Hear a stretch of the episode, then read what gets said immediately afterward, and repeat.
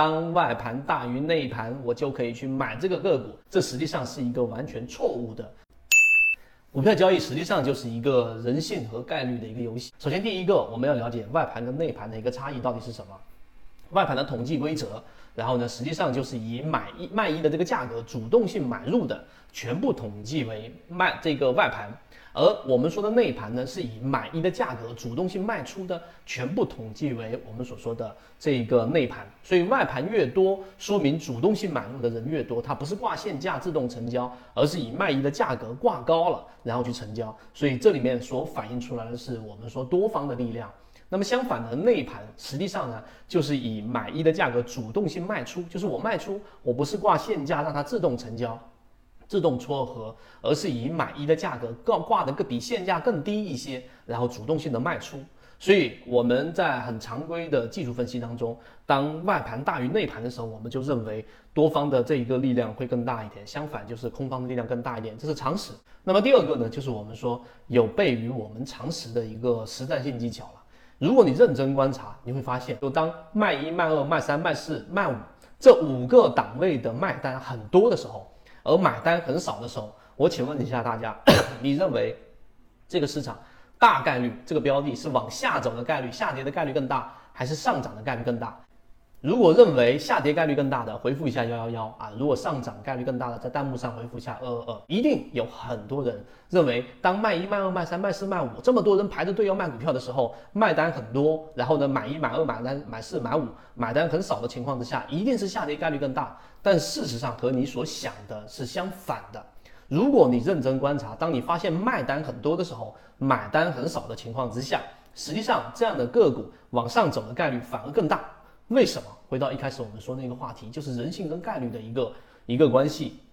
如果你认真观察之后，你会发现，当很多标的一个标的，然后呢，它的卖一到卖五的过程当中的卖单很多的时候，它并没有成交，并没有大量的成交。这个时候说明很多人是惜售的，是不愿意把手里面的股票以更低的价格卖出的，所以他们会挂更高的这个卖价，然后放在卖单那里不让它成交啊。我我想卖。但是呢，我不希望以更低的价格去卖掉，这就是我们刚才说的人性。所以在这一点上，大部分交易者是不愿意主动性卖出，以更低的买一或者买二或者买三的这种价格去成交，所以挂的比较多的是卖单。这是第一层理解。第二层理解就是，当这么多卖单都在挂着的情况之下，买单却很少，它却能维持这个价格，说明什么？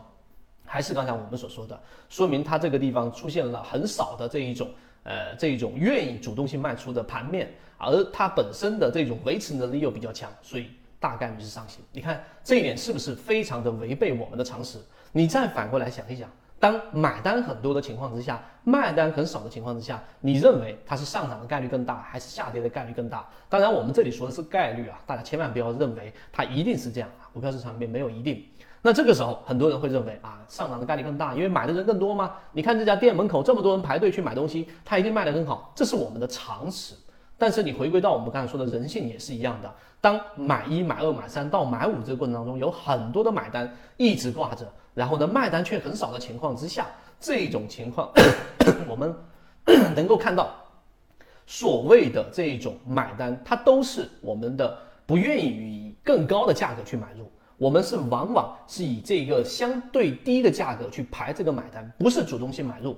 说明这一方买方的力量其实他的意愿还不足够强烈。这也是为什么当这种情况发生的时候，它实际上往上走的概率反而不大，反而是我们所说的向下的概率更大。这也是引用到第三点一个很核心的实战交易经验，那就是真正的空头，真正最大杀伤力的空头。真正最大卖力的空头往往是多头，大家明白吗？什么叫多翻空啊？就是本来这个标的我想买，但是呢，我总是觉得哪里不对，于是我挂单总是挂在一个相对低的这个价位，于是它下跌了。这个时候我要做的动作大大概率上我是会做撤单，我会把单子给撤掉，这甚至于啊，我会把手里面的标的，然后呢原有的仓位给卖掉，反而转向投入到空方。所以这个人性的逻辑大家一定要清晰，